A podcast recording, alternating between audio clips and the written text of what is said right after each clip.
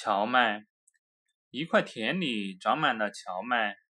荞麦不像别的麦子，即使快成熟了，它的身姿也是一点都不弯，直挺挺的立着，摆出一副骄傲的样子。作为一根穗子，我长得真是很丰满。他对站在他对面的老柳树说：“此外，我还非常漂亮。你这老柳树。”你还知道有别的比我更美丽的东西吗？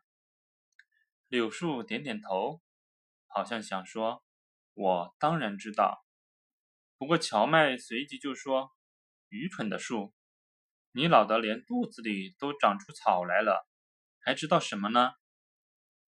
这时，一阵可怕的暴风雨到来了，田野里所有花儿都把自己细嫩的头垂下来。可是荞麦仍然骄傲地立着不动，像我们一样，把你的头低下来啊！暴风雨的使者现在要飞来了，你还来不及求情，他就会把你砍成两截了。旁边田里的麦子大声说：“他的穗子长得越丰满，他就越谦卑，身子总是垂得很低。”我知道，但是我不愿意低下头。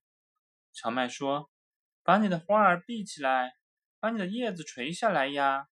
老柳树焦急地喊，并且，当云朵正在裂开的时候，你无论如何都不要看着闪电，连人都不敢这样做。况且，我们还不如他们，还不如他们。”荞麦轻蔑地说：“我倒要望着天空试试看。”于是。荞麦这样做了，大家只听见一声霹雳，闪电照耀了大地，好像整个世界都燃烧了起来似的。当恶劣的天气过去以后，花儿和麦子在清新的空气中站着，被雨水冲洗得焕然一新。可是荞麦却被闪电烧得像炭一样的焦黑，成为田里没用的野草。